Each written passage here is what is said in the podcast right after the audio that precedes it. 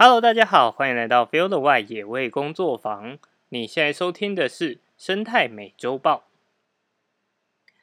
这个礼拜一样是呃多篇的新闻，想要跟大家做分享啊。不过这个礼拜因为就是呃工作比较繁忙，然后也遇到了比较多事情，所以呢就没有办法好好的整理资料。那不过还是就是可能在播报的时候会比较不顺一点啊，那就请大家多多包涵啊。好，那这个礼拜的第一则新闻呢是南投石虎疑遭路杀，遗体却迅速不见踪影。这个新闻呢是发生在就是呃二十六号的清晨，在南投县的草屯镇，有民众发现了就是路边有呃像猫咪的尸体倒卧在路旁。那因为他之前就有追踪一个直播组，可能这个直播组之前也会分享一些跟生态有关的讯息。所以他就就是拍照啊，给直播主去协助鉴定，就想要问他说：“哎，这个是不是石虎？”那直播主在看了照片之后，也判断说：“哎，这个应该是石虎，没有错。”所以就希望说：“哎，这个可以把尸体送到南投的特有生物研究中心去协助做研究。”那不过因为民众他就是赶着要去上班。所以呢，他就把地点提供给这个直播主，希望直播主可以到现场来协助后送。直播主大概在二十分钟后抵达现场，可是当直播主抵达现场的时候呢，就已经找不到这个石虎的踪迹了。那推断说，有可能呃有其他的民众以为说是猫咪的尸体，或者是知道是石虎，但是就是好心想要帮忙把这个石虎埋葬起来。那不过，因为石虎它是一级保育类野生动物，所以呃，每一只个体其实都相当的珍贵哦。就是像这种死呃，假设说是在路边发现的遗体啊，它其实也可能会有很多的研究资料，可以让我们更了解这个动物它可能遇到了哪些状况啊，有哪些威胁，让我们可以去改善这些威胁，帮助到其他它还在就是野外的同伴们。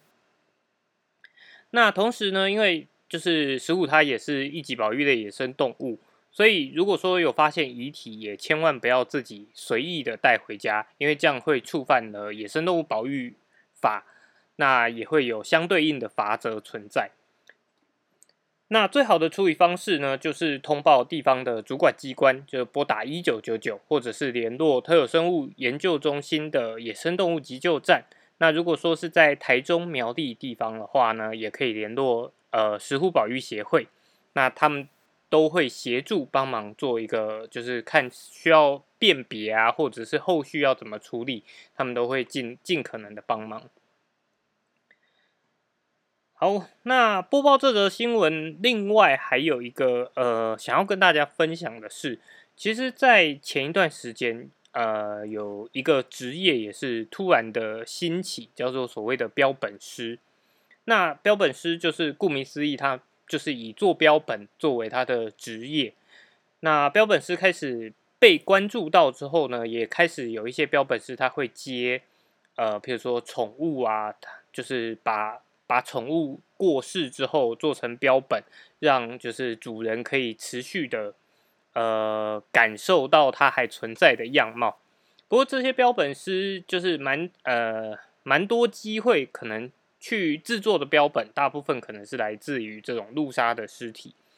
但这种路杀的尸体，如果说它不是一般保育呃一般类的野生动物的话，其实就很有可能会导致触犯了野生动物保育法。所以希望大家其实最好的方式还是都通报县市政府，由县市政府来做判定。那以标本师来讲的话，其实我相信有更多的呃方式可以获得其他的动物做练习，包含像是一些呃实验用的小白鼠，或者是或者是一些宠物。那对于野生动物来讲，其实就如同刚刚所讲的，其实野生动物的尸体可能也可以带有许多研究的的要素在上面呢，所以就希望大家大概可以了解。好，再来这个礼拜的第二则新闻是：断掌黑熊受困，村民住监测生态，及时通报成救援的关键。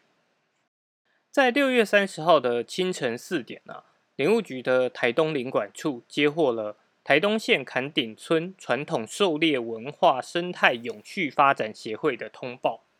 说在位于红石产业道路的原住民保留地，发现有一只台湾黑熊受困于套索式陷阱，就是所谓的山猪钓。那林管处呢，马上就通报了在东部的这个野生动物救伤中心野湾。他们共同前往现场去救援。那他们很快的在早上十点四十五分就到达现场，也协助这只黑熊脱困。这个案例呢，是林务局从去年九月开始推动台湾黑熊生态服务给付计划之后呢，第一次由部落就是主动发起的通报。那因为这一起通报呢，我们才能够成成功的及时救援了这只台湾黑熊。在现场初步检视啊，发现说这只受困的台湾黑熊，它是一只成年的公熊，体重大约有八十公斤。那不过这只黑熊它的左前肢原本就已经是断掌了。这次呢，这一样也是左前肢受到套左套索式陷阱紧紧的勒住，那有发炎的状况，在现场就很快的先做一些简单的处置，后续也会持续观察它的伤势变化，如果复原的状况很快的话，也会尽快的去野放。好，那这则新闻就是虽然说一样又牵扯到了哎套索式陷阱。不过这只黑熊能够成功救援，其实也算是一个蛮好的消息了。因为毕竟前阵子才报了，就是其他的黑熊，它可能在现场如果没有及时的通报的话，它也很很有可能会因为晒了太多太阳啊，而导致就是脱水或者是其他问题而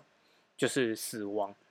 那所以这这则新闻呢，最主要也是希望跟大家分享说，这样子的生态生态呃。给付计划就是让原住民部落，或者是不一定说原住民，像石虎的计划，就是在一般乡村地方的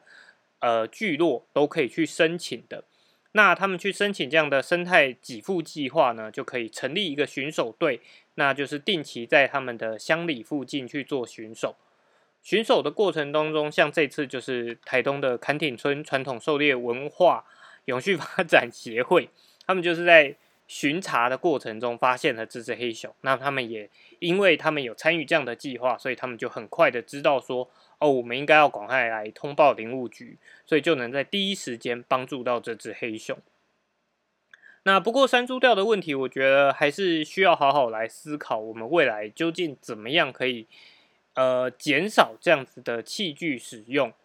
那不过山猪钓在之前的集数其实也有跟大家分享到。如果说在现阶段，很我们就是当然以情感面，我们都很希望说，现在马上野外就都没有所谓的山猪钓去危害野生动物。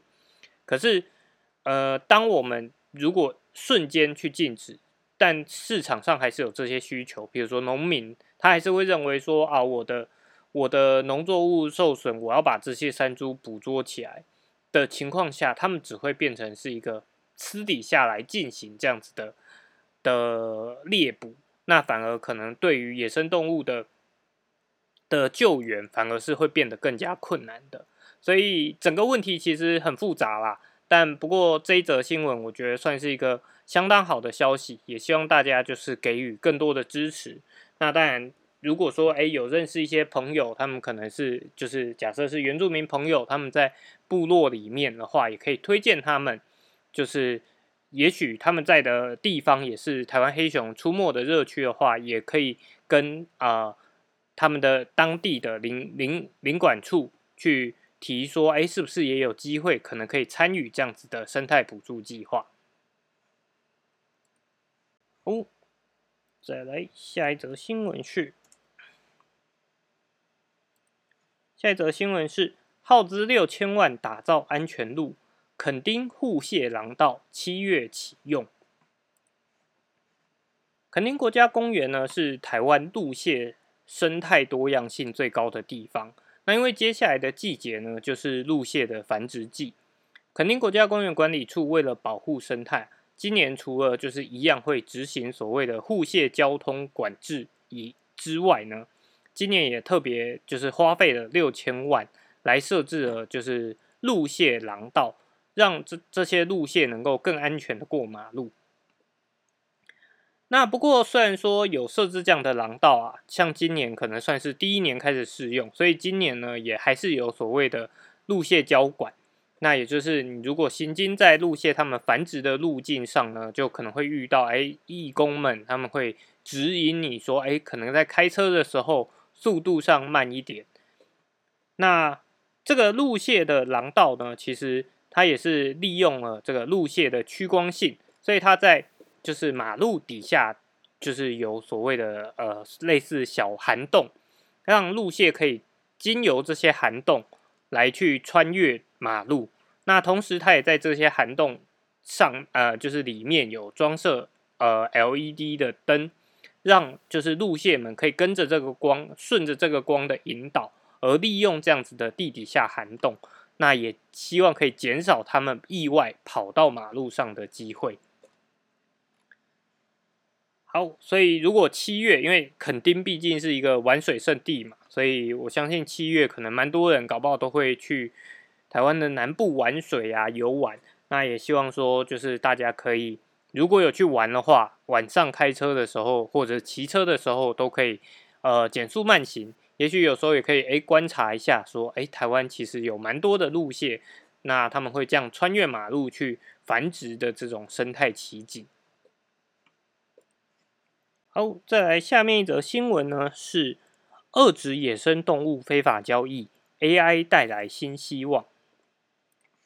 人工智慧 AI 啊，是呃最近非常热门的一个话题。那讨论的焦点除了呃就是 AI 的一些负面效益，以及它在各个领域的应用，都是非常大的一个讨论点啊。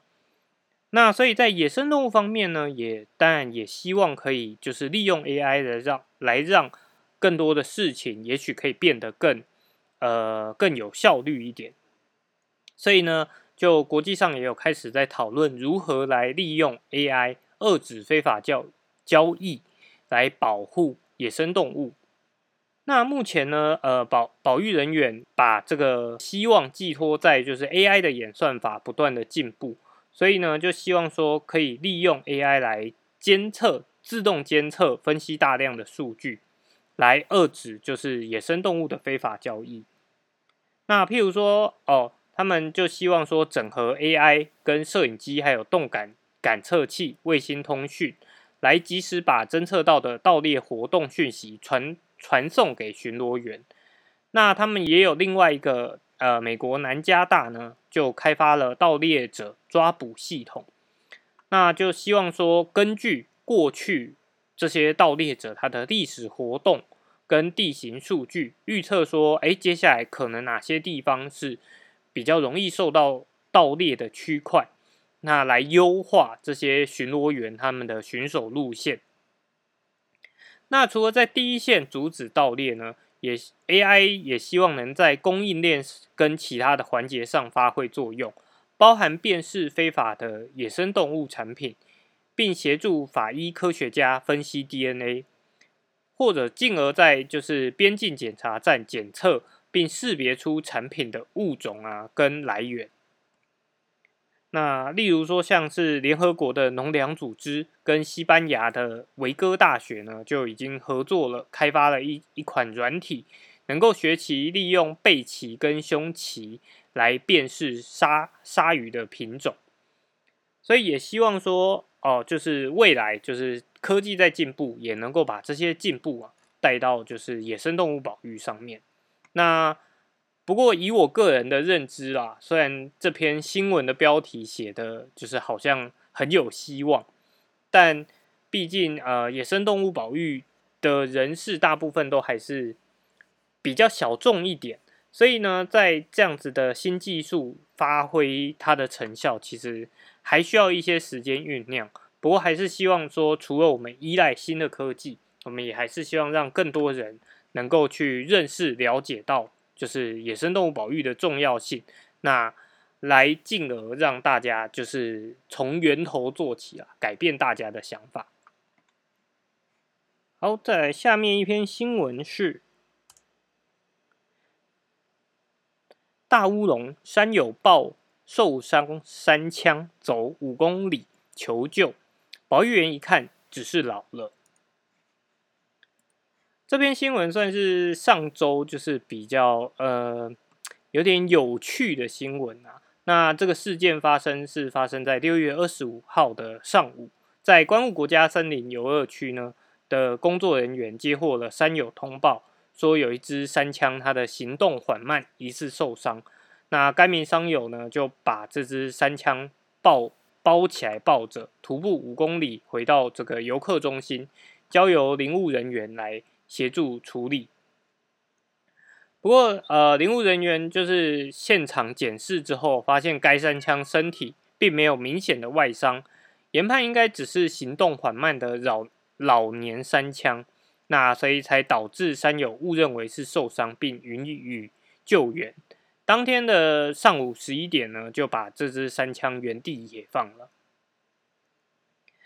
那新竹领管处呢，对于山友协助野生动物救护表达感谢，但也提醒民众在救援之前，可能需要就是可以再多观察，再判断说是否需要协助。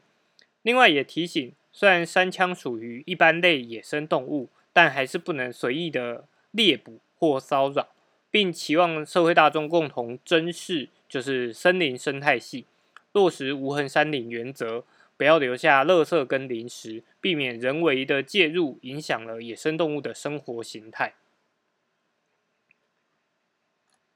好，所以这则新闻其实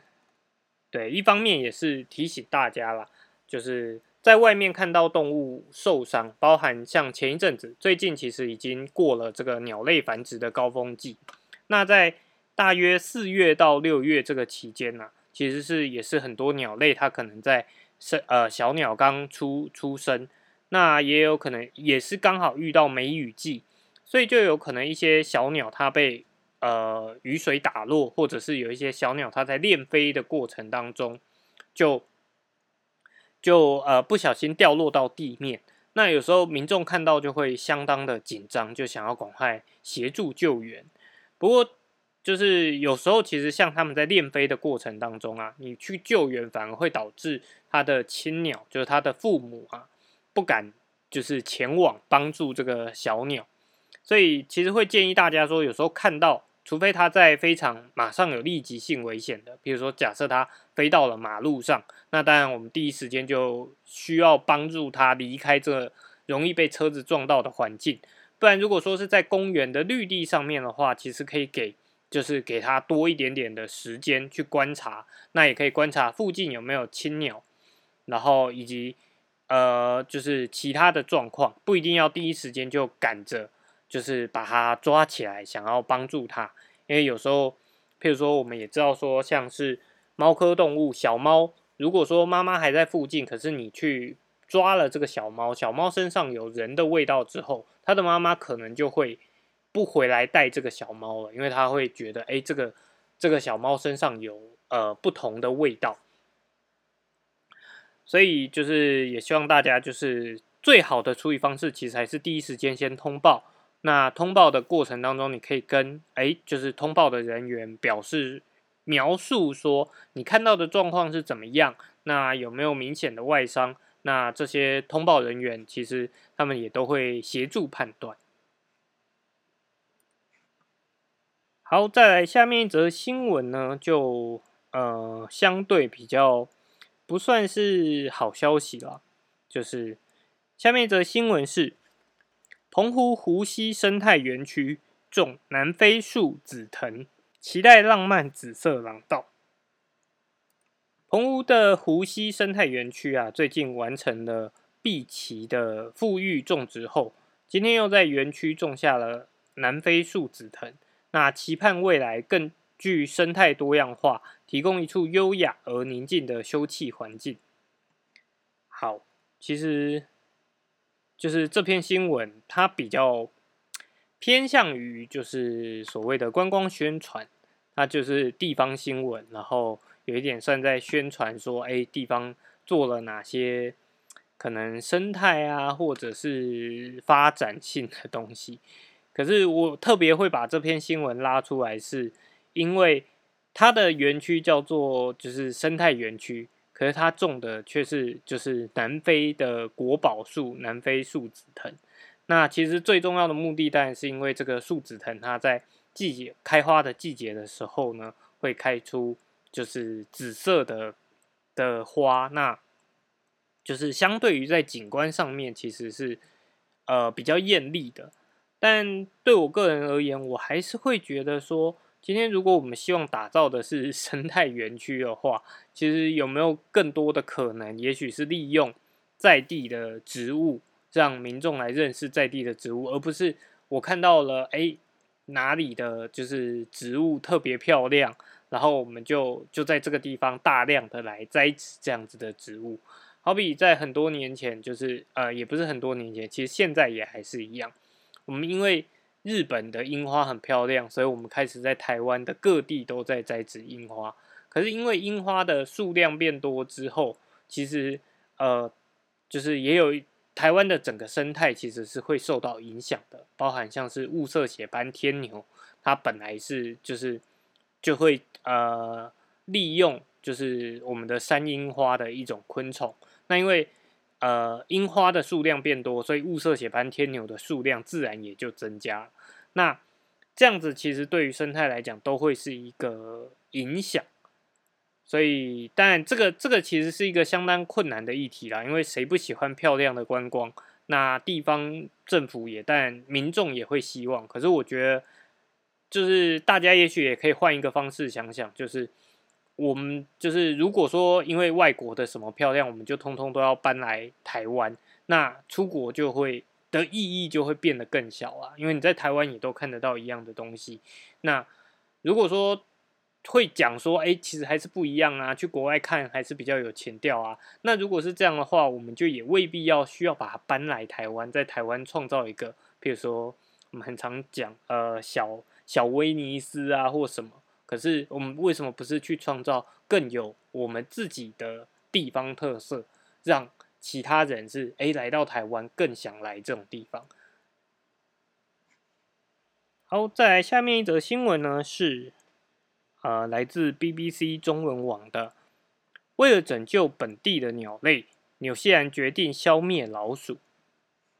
纽西兰呢，它是在呃八千五百万年前从一个古老的超大陆分裂出来的，那远早于哺乳类动物的出现，所以在纽西兰原本是没有陆上的掠食者，那也就让当地产生了许多不一样的鸟类。就有呃许多的鸟类啊，它们是可以在地上筑巢，甚至不飞行的。最出名的呢，就是奇异鸟 kiwi。那也包含了还有另外一种鹦鹉，呃，印象中应该是叫枭鹦鹉，枭是猫头鹰的这个枭。